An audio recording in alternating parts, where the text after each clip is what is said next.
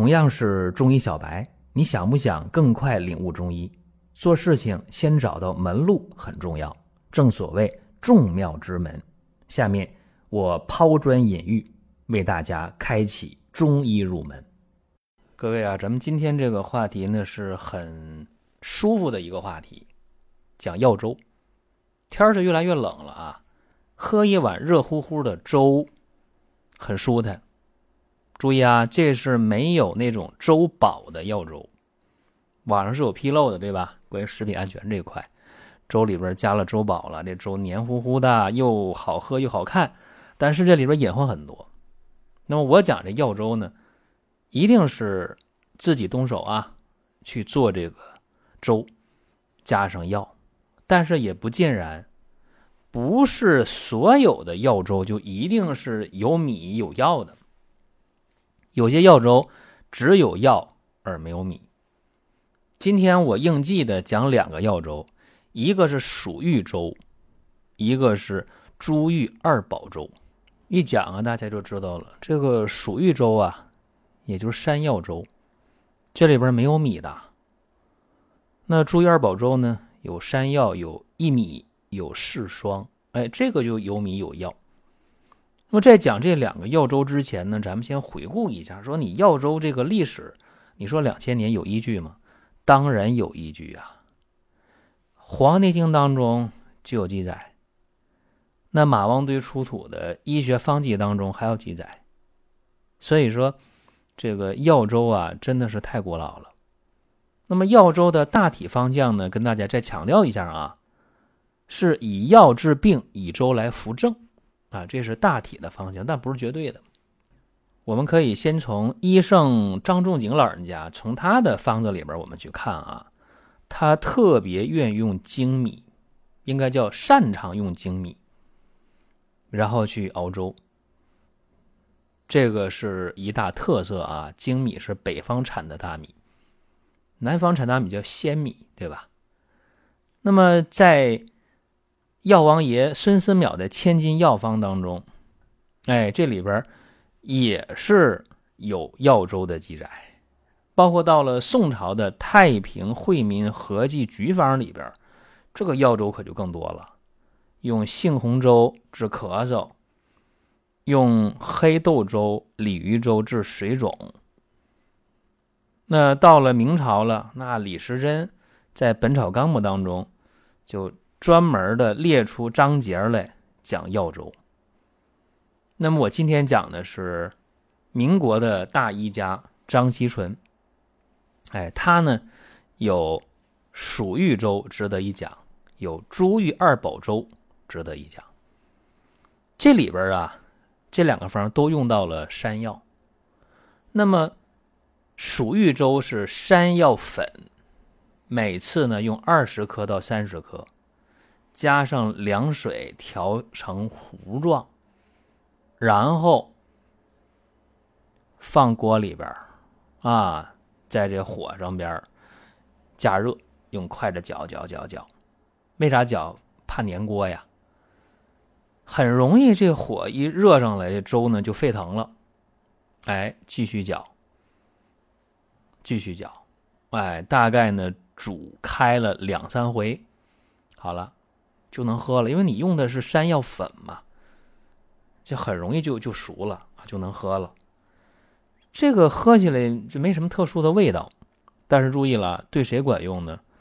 对那个咳嗽气喘的人，啊，慢支气管炎的人，咳嗽喘，还有那个阴虚发热啊，说一到晚上盗汗、手脚心热，喝这管用。包括说长期的腹泻、大便不成形的也管用。那这个粥没啥味儿啊，没啥味道。如果是小孩子喝的话啊，小朋友喝可以少量的加点白糖，没问题。这是蜀玉粥。那为什么不叫山药粥呢？山药就是蜀玉是一回事儿，但是呢，这个这个蜀玉啊是最古老的名儿。那么到这个唐朝的时候，避讳嘛，避这个。唐代宗李煜的会，就把这个蜀玉变成了蜀药啊，你不能叫玉吗？同音也不行。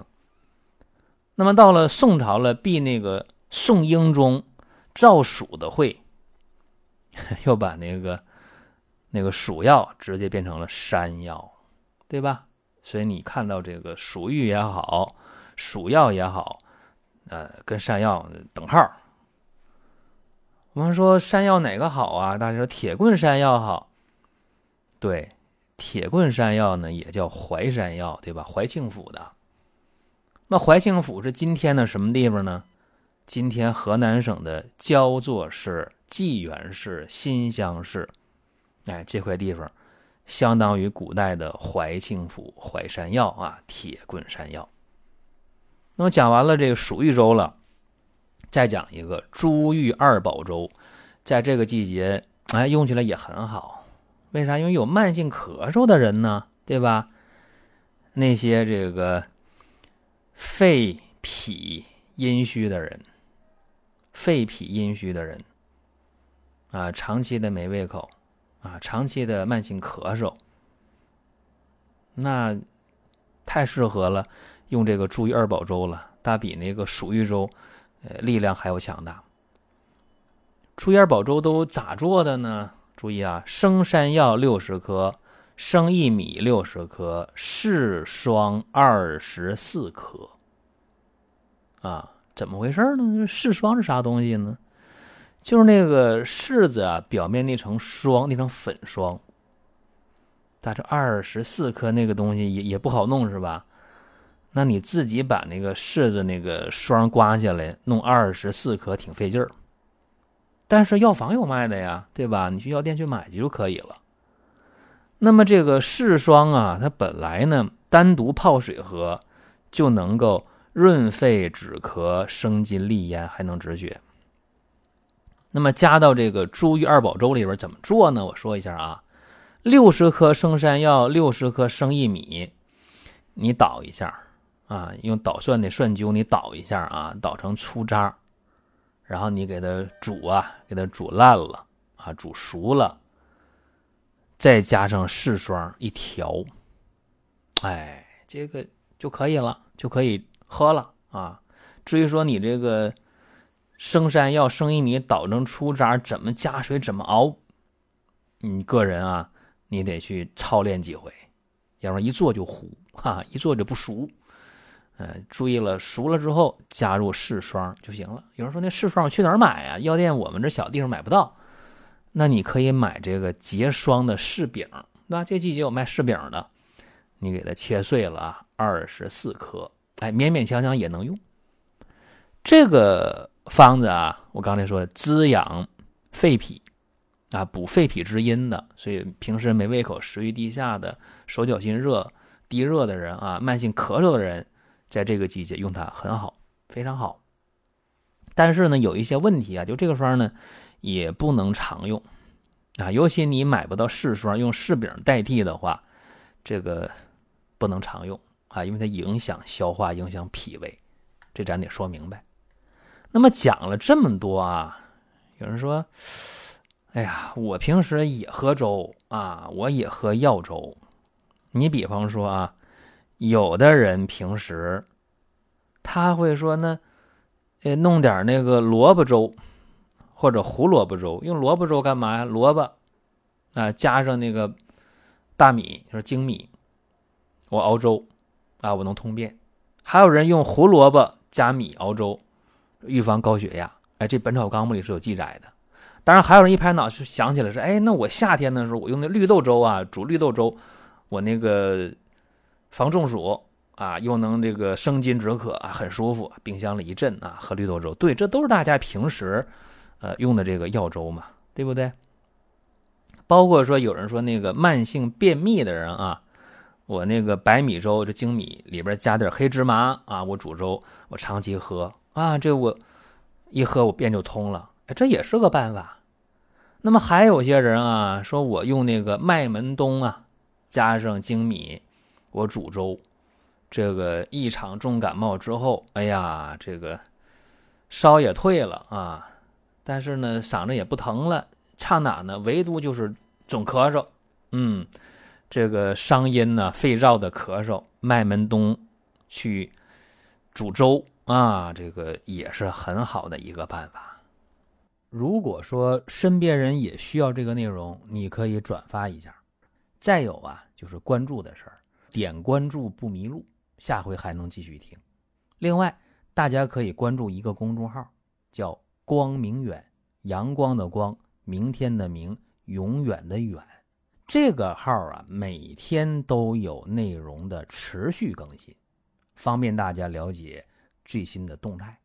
点赞、关注、评论、转发这几个动作一气呵成。感谢各位的支持和捧场，包括有人还有点这个小窍门，说呀，呃，自己呢用那个白扁豆啊加山药，这样的话呢，一煮粥的话就解决平时腹泻、大便不成形啊，这也是个办法，对吧？那这个季节其实还有一个很很爽口的一个粥，天凉了嘛，对吧？大家说我补一补，用什么呢？